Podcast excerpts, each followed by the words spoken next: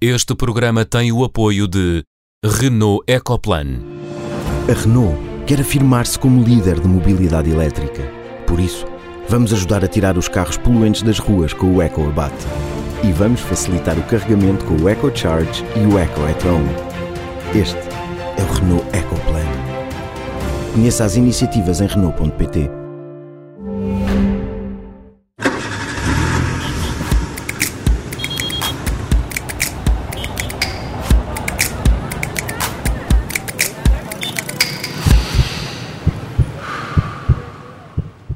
Sejam bem-vindos ao Som Ambiente. No programa desta semana recordamos um dos nomes maiores do ambientalismo em Portugal, Gonçalo Ribeiro Teles, falecido recentemente aos 98 anos e talvez uma das pessoas mais consensuais no país.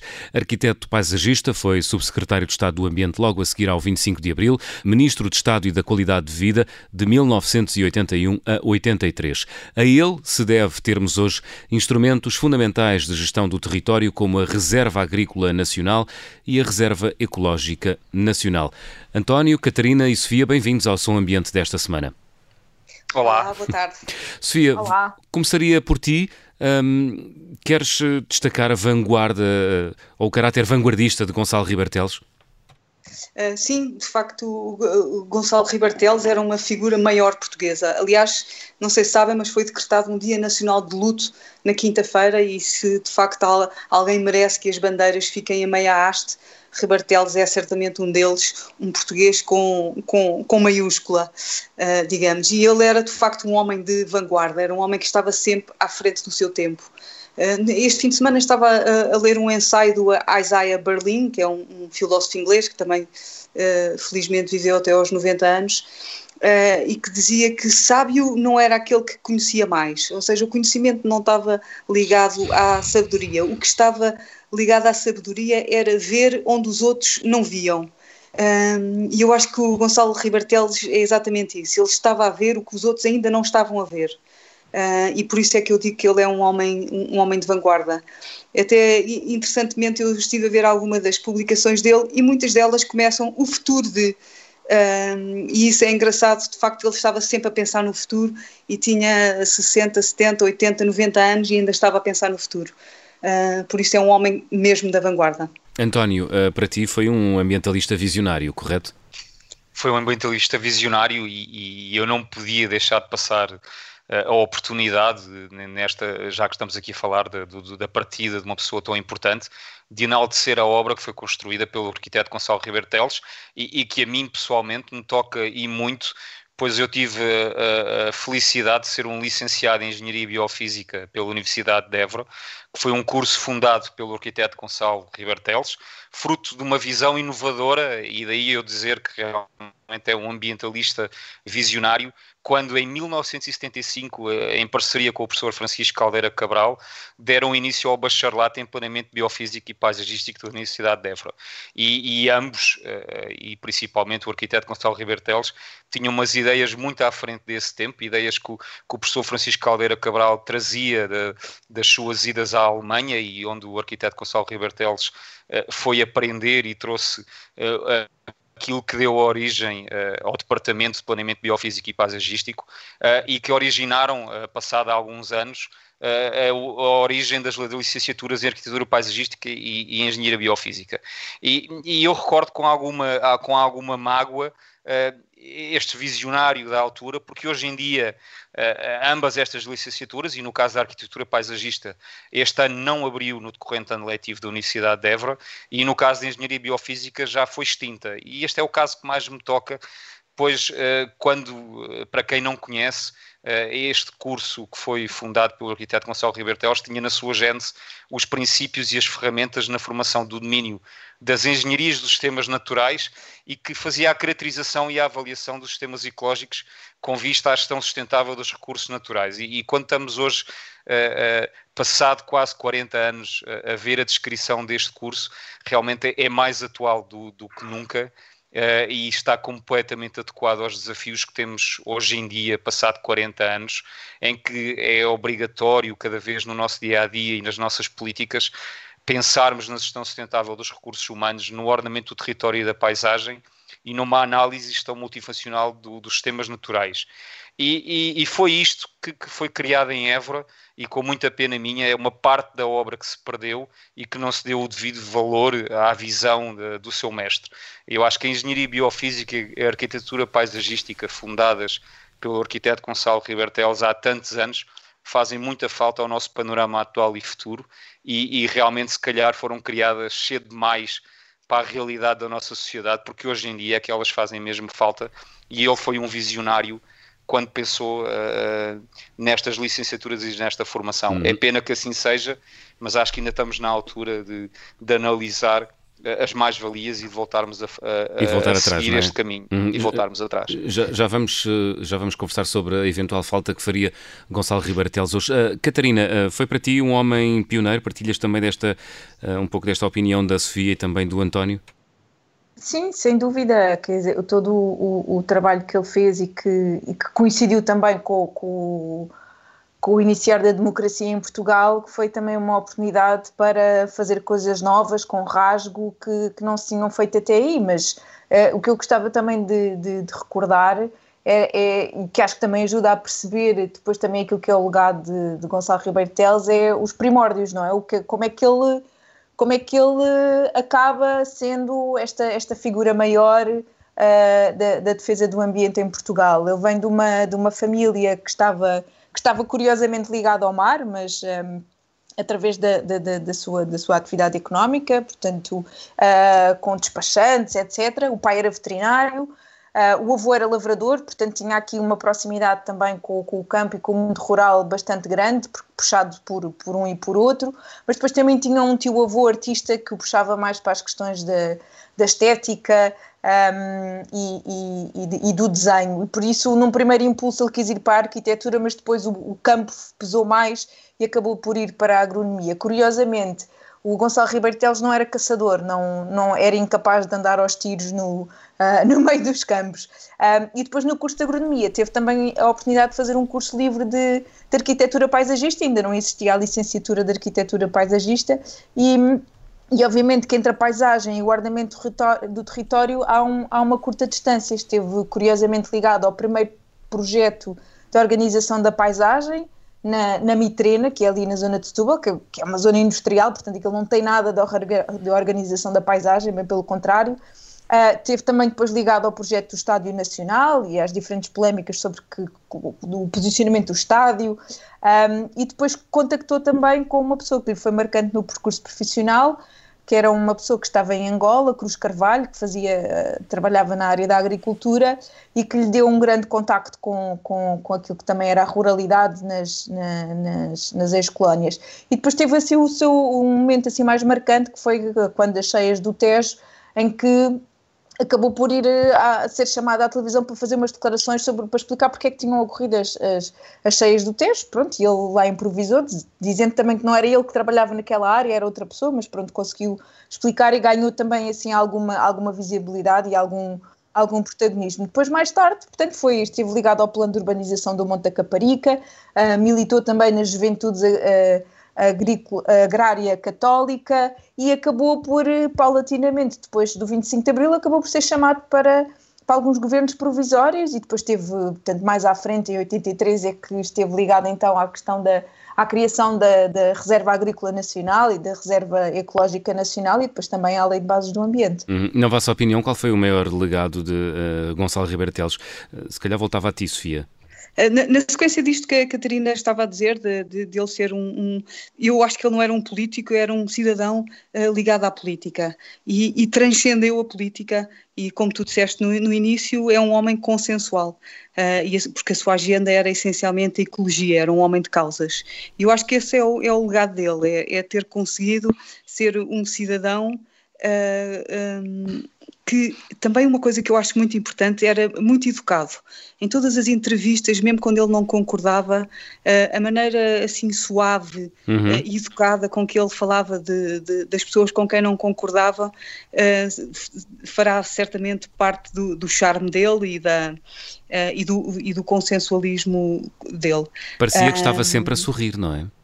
Era, era mesmo um quando não sereno, estava. Parece, é? Sim, é, parecia ser também um homem sereno. Eu, eu, eu não o conheci pessoalmente, ele deu-me uma vez uma aula, mas uma aula até no campo, fiz uma viagem de estudo. Ah, então partilha, partilha connosco essa história.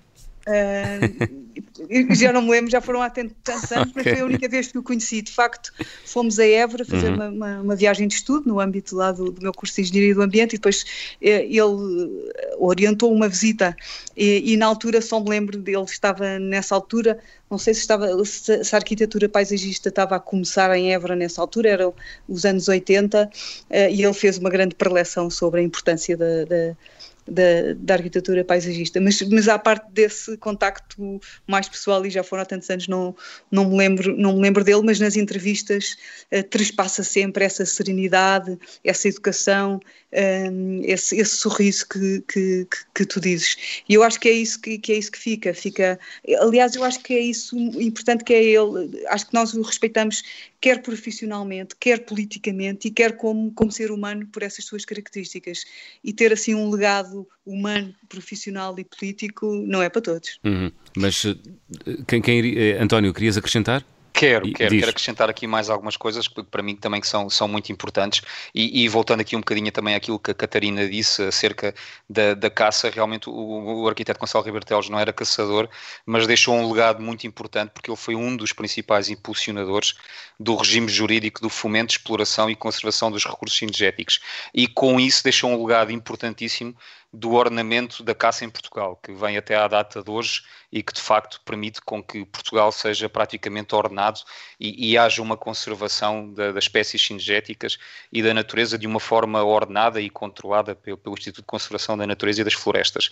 Mas eu, eu para mim, eu acho que, que há um legado também que, que sempre me, me encantou no, no, no arquiteto Gonçalo Ribeiro Teles, que era a defesa que ele sempre fez da relação do cidadino com o rural.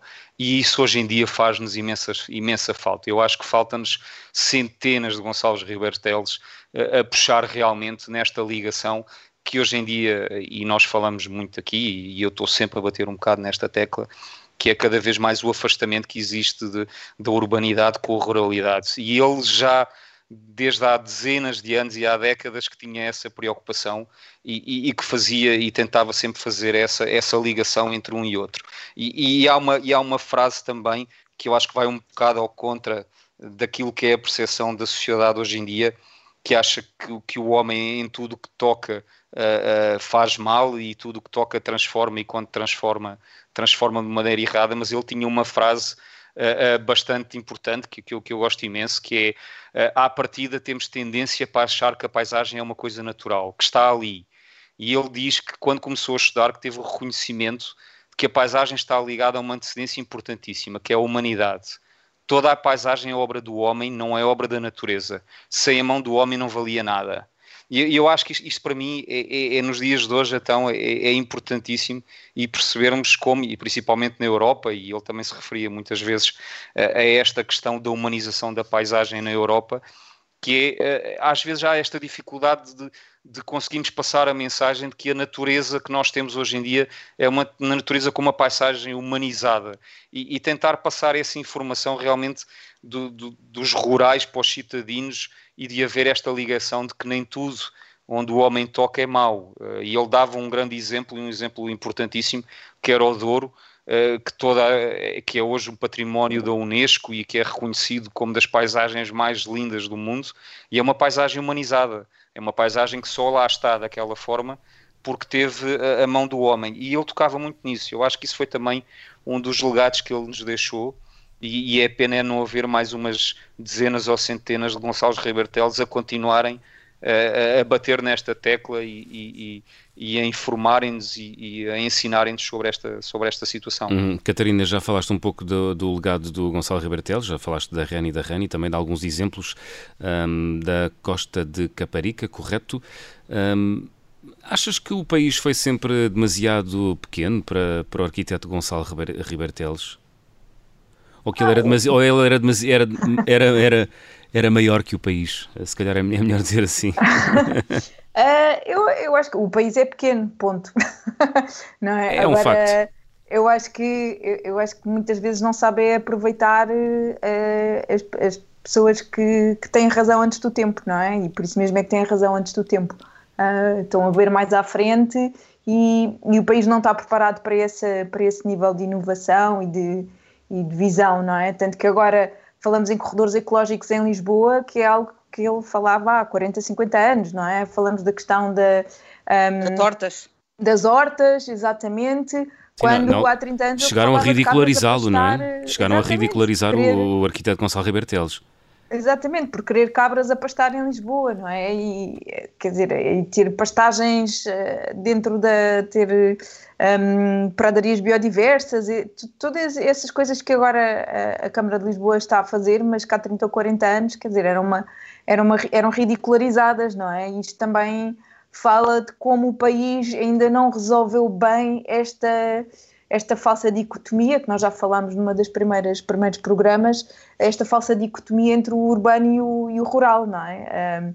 é? Principalmente quando a maior parte das pessoas vive no urbano, mas vive no suburbano, vive nesta, nesta transição uh, muito urbanizada e perto do rural, mas que não é, às vezes não é bem nenhuma coisa nem outra.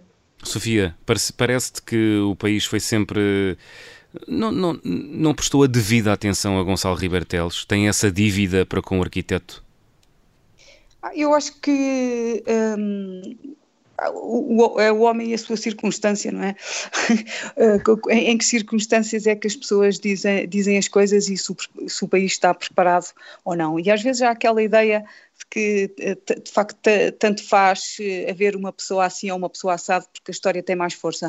E eu acho o contrário, eu acho que uma pessoa certa no sítio certo, com as ideias certas e os outros ouvirem, é, faz toda a diferença para a história, para a história toda, para a história do mundo inteiro.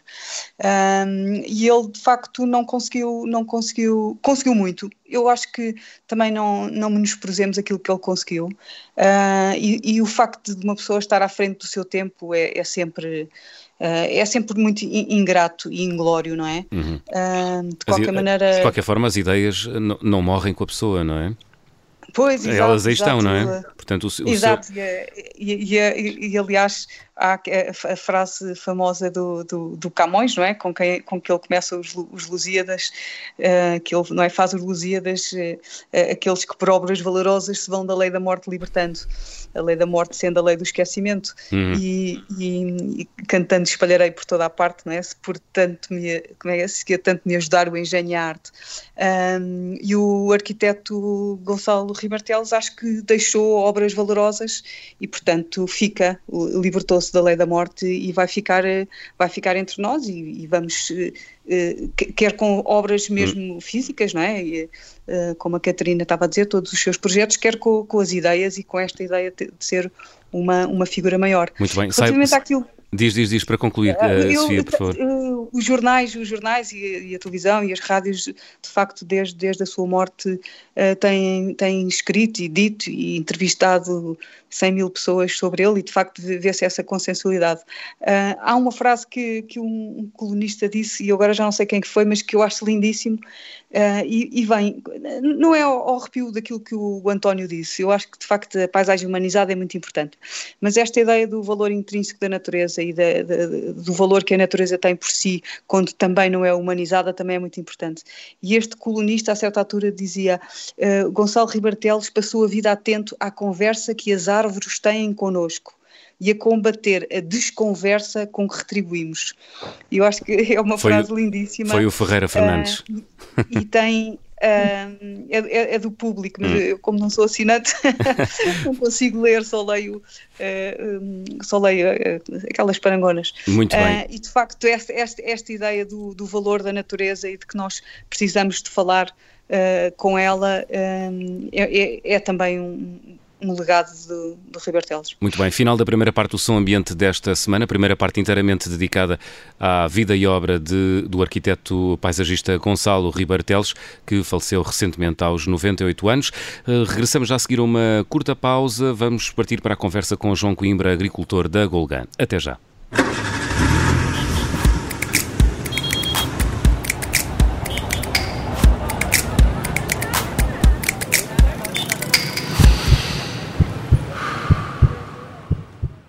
Segunda parte de São Ambiente, recebemos o agricultor João Coimbra, da Quinta da Cholda, na Golgã. A Quinta da Cholda gera 500 hectares de plantação de cereais. O João Coimbra sempre desejou ter uma exploração que atendesse a critérios ambientais e de preservação da biodiversidade e tem desenvolvido práticas no sentido de compatibilizar a agricultura com a preservação da biodiversidade. João Coimbra, bem-vindo ao São Ambiente. Obrigado, obrigado pelo convite. Começava precisamente por aqui. O que é que tem feito nos últimos anos para compatibilizar uh, a plantação de uh, milho, que é, uma, que é uma espécie que exige muito, muitos recursos, com a preservação da biodiversidade? Claro, uh, portanto, obrigado pelo convite mais uma vez. nós aqui na Quinta da Cholda temos essa preocupação nós, para além de sermos uma empresa uh, agrícola, somos também uma empresa familiar. E com uma empresa familiar vamos já na quarta geração e, portanto, temos esse incentivo extra de preservar uh, o que nos chegou até nós, mantermos e passarmos aos nossos uh, descendentes um dia. E, portanto, temos que fazer ao mesmo tempo, como agricultores, temos este, este desafio que é o de alimentar a população que cada vez, como sabemos, tem aumentado mais e, por vezes, continua a aumentar. Como é que então vamos fazer isto? Temos que produzir mais com menos. E então, como é que, o que é que nós decidimos fazer ou, ou como é que tentámos responder a este desafio? Uh, foi através de decidimos intensificar nas zonas mais produtivas, ou seja, nas zonas que dedicamos à produção de milho, neste caso, uh, fazemos o melhor possível, uh, aproveitar o melhor os fatores produtivos como é que identificamos estas zonas mais produtivas? Temos que usar a tecnologia. E a tecnologia é a agricultura de precisão, que são um conjunto de ferramentas e, uh, que nos permitem identificar essas zonas mais produtivas. Depois, as zonas menos produtivas, onde conseguimos ver que, há uma, uh, que a margem que contribui para o nosso negócio é negativa, essa zona conseguimos passar para a conservação sem ter impacto na atividade da empresa. Nos 500 hectares que vocês gerem, uh, estamos a falar de uma distribuição de quanto? Então, atualmente uh, estamos com uma percentagem à volta dos 85% de, mais ou menos, zona de intensiva de produção de milho. E os restantes são áreas de conservação, de sebes, árvores, plantas aromáticas.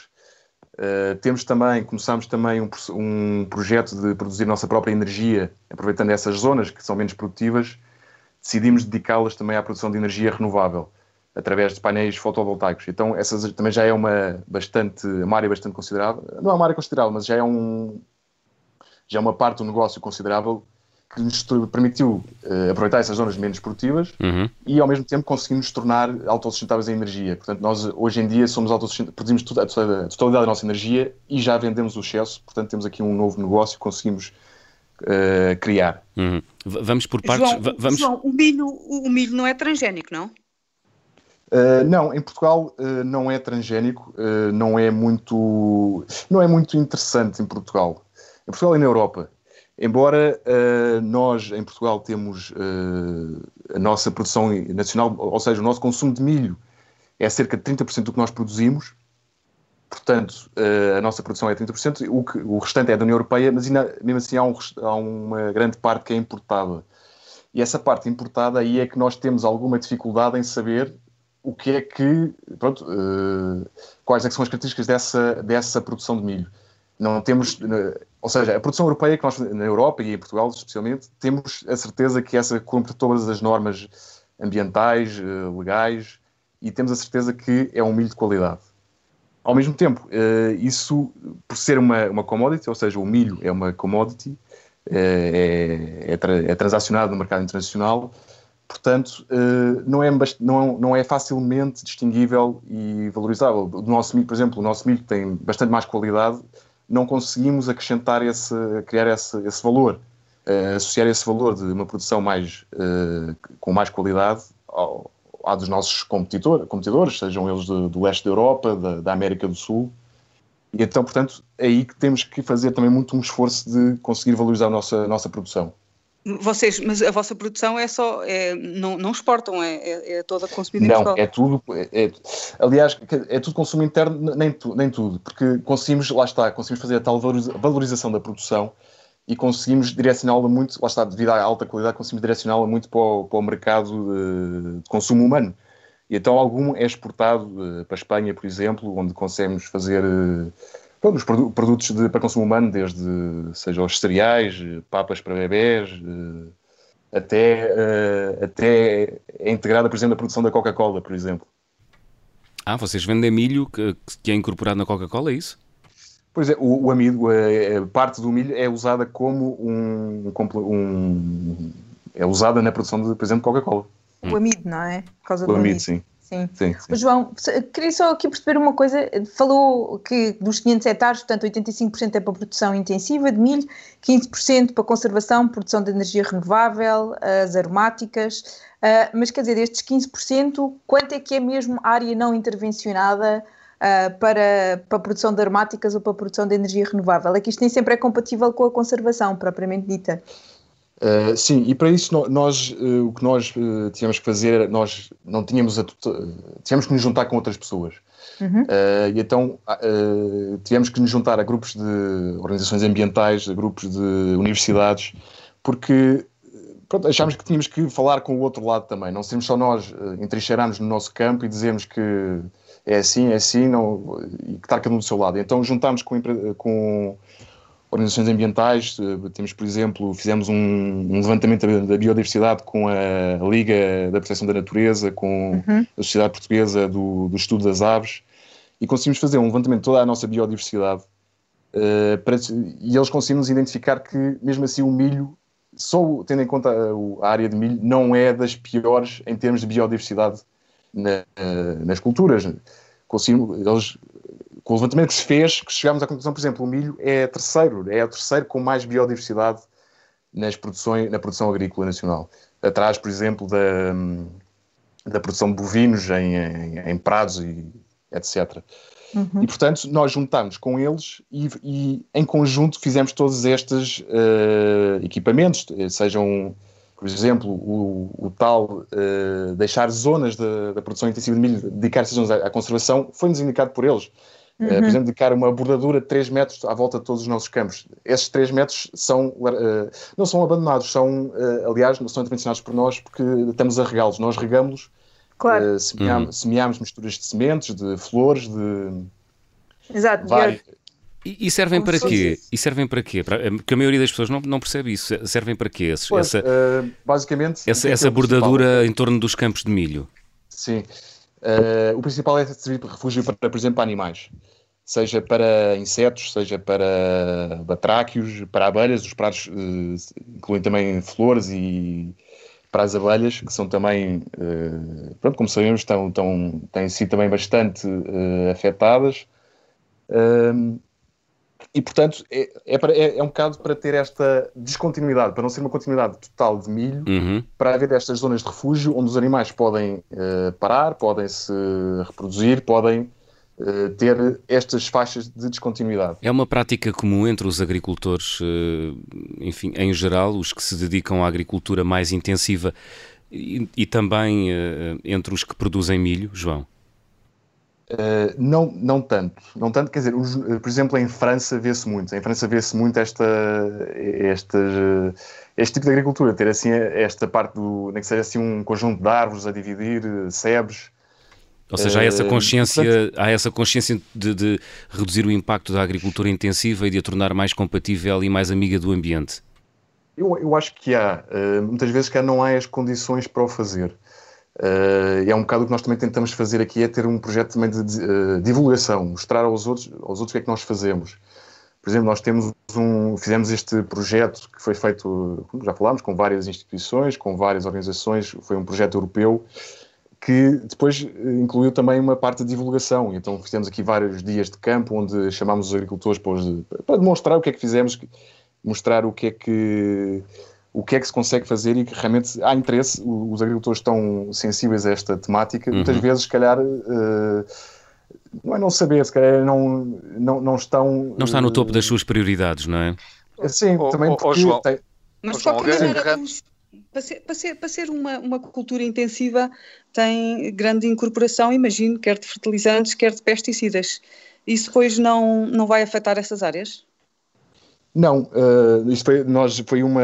Realmente pensámos nisso. uh, ou estávamos com essa, com essa preocupação, mas realmente tem-se vindo a, O projeto já tem cerca de 5 anos, ou seja, há, cinco, há mais de 5 anos começámos esta integração, toda, toda esta uh, equilíbrio entre produção intensiva e sustentabilidade e não temos e temos visto um, bons resultados. Tem, estamos a notar que há um aumento da biodiversidade, um, um aumento da, da, qualidade dos solos. E também, oh, claro, João, mas também... vocês têm uma aposta muito grande na agricultura de precisão e isso faz alguma é. diferença também nesta questão, certo? É isso mesmo, era aí que eu também ia começar, que a agricultura de precisão que nos permite também é isso, é reduzir o, a aplicação de, de, de produtos, de, de, inputs. Por exemplo, nós com a agricultura de precisão, o que é que é a agricultura de precisão? A agricultura de precisão é um, integrar a tecnologia uh, destes sensores, uh, drones, satélite, imagens de satélite e com uh, equipamentos no solo que nos medem, por exemplo, a, a drenagem de um solo, a eletrocontividade do solo, que é o, as áreas melhores ou piores. E o que nós fazemos é depois é combinar todas essas informações que são combinadas e depois que nos criam um mapa de, da nossa parcela. Temos um mapa onde sabemos quais é são as zonas que precisam mais da nossa atenção, quais é são as melhores zonas e então o que é que nós vamos fazer? Vamos focar só nas zonas que estão piores. Quando diz Portanto, atenção, é qual é que precisa mais água, qual é que precisa mais adubo, qual é que precisa mais químicos, isso mesmo, é isso. Isso mesmo. Uhum. Pronto, e aí, então, aí assim avançam então, os tratores que já têm também uh, estas áreas, não são, não, são escolhidas por nós, mas depois é uma, feita uma, um programa num computador, o computador envia esse programa para o, para o trator e o trator automaticamente, sem nenhuma intervenção humana, nessa, quando passar nessa zona, aplica o que foi decidido aplicar nessa zona.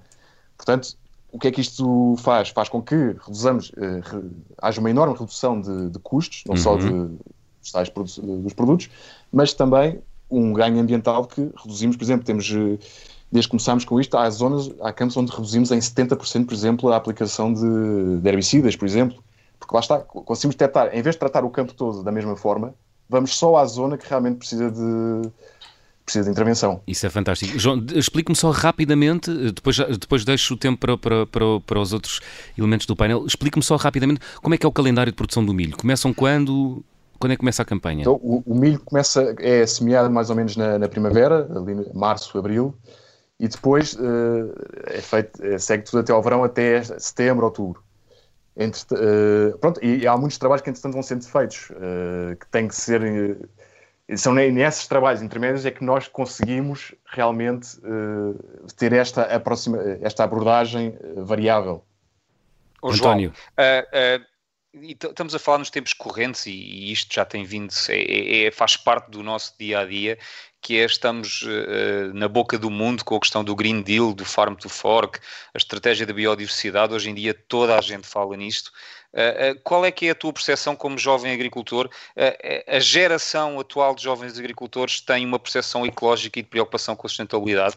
Notas isso em outro tipo de, de, de, de jovens como tu?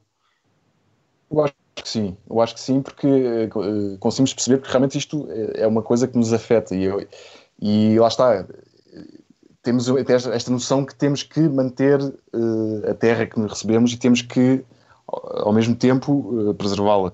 Portanto, eu acho que, que, há esse interesse.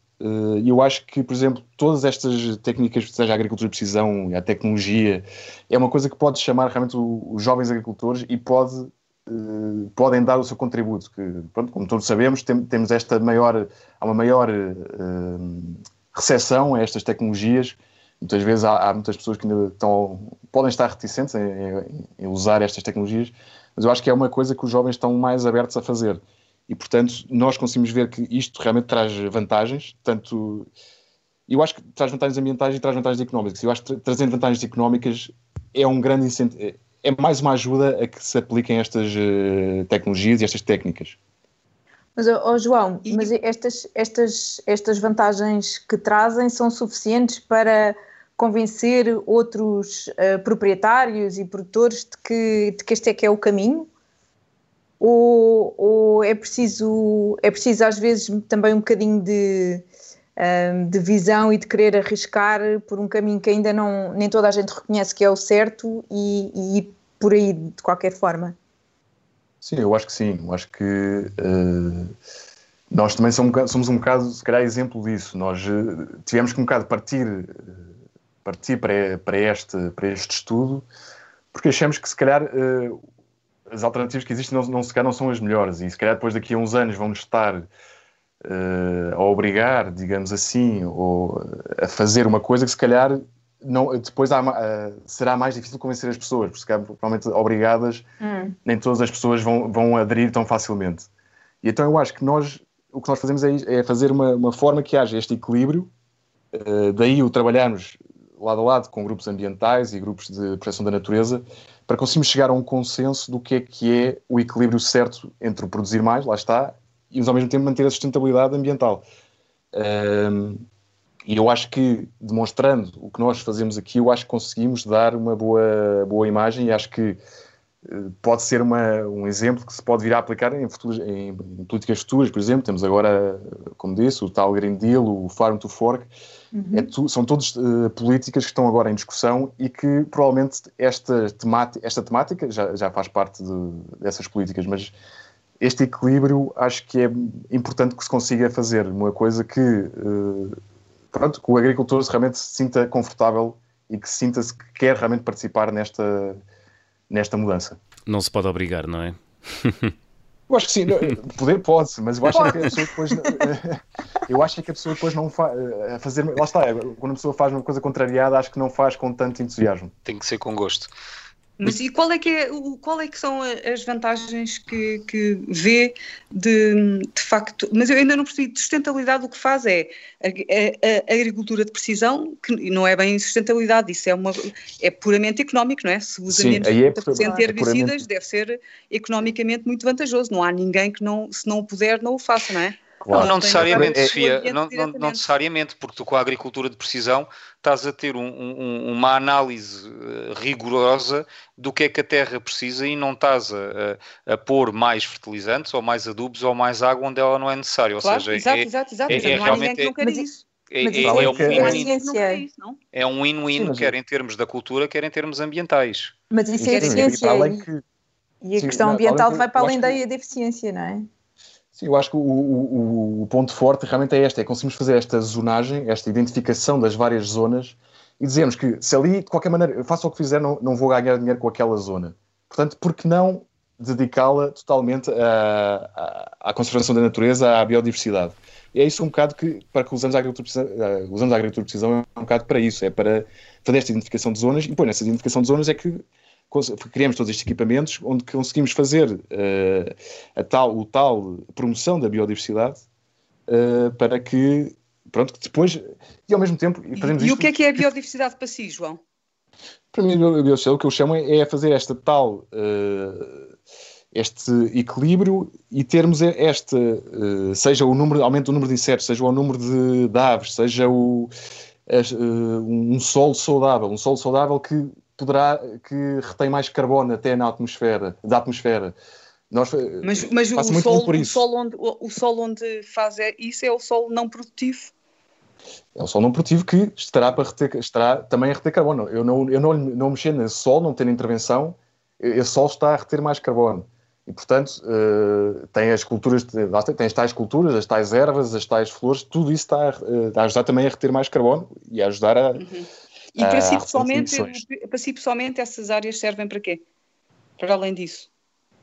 Para mim pessoalmente, uh, para mim pessoalmente, tem, lá está, é para, é, é, para fazer esta, esta proteção que queremos que, que exista, esta conservação, para mantermos toda uma atividade, todo, lá está, eu quero, eu quero que o negócio continue. E então, para, para manter o negócio, tem que manter o, o negócio é a terra. Então, a terra tem que estar em boas condições, tem que estar saudável, tem que haver uma, uma biodiversidade pujante que também vai ajudar também a minha atividade, seja, por exemplo, os insetos, temos insetos auxiliares que são desenvolvidos nestas zonas que nos vão ajudar, como, por exemplo, seja a comer os insetos que são prejudiciais para a nossa cultura, tudo isso, esta, todo este conjunto vai ser uh, benéfico para todos. Uhum. João Coimbra, infelizmente o nosso tempo está mesmo a chegar ao fim. Uh, Agradeço-lhe ter vindo ao Som Ambiente.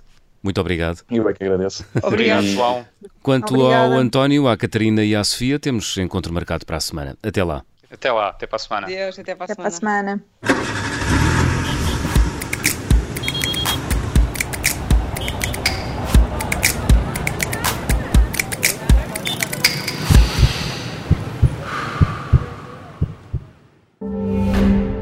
Este programa teve o apoio de Renault Ecoplan. A Renault quer afirmar-se como líder de mobilidade elétrica. Por isso, vamos ajudar a tirar os carros poluentes das ruas com o EcoAbate. E vamos facilitar o carregamento com o EcoCharge e o Eco at. Este é o Renault Ecoplan. Conheça as iniciativas em Renault.pt